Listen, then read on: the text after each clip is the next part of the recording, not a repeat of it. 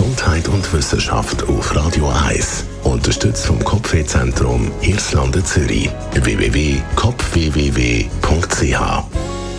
Ungesundes Bauchfett loswerden. Eine Harvard-Studie zeigt, wie es geht. Lange Zeit ist man ja davon ausgegangen, dass Schwitzen beim Sport die beste Lösung ist zum Abnehmen, also vor allem auch beim Bauch, Ausdauertraining, Cardio. Aber der effektivste Weg zum Fett verbrennen, besonders Bauchfett, ist Krafttraining mit Gewicht. Die Harvard School of Public Health hat das bestätigt. Täglich 20 Minuten Übungen. Also Krafttraining mit ein Gewicht bringt mehr, als wenn man in der gleichen Zeit Cardio-Training macht. Die Erklärung der Expertinnen, Krafttraining hilft, den Grundumsatz von Kalorien anzukurbeln, hoch zu behalten.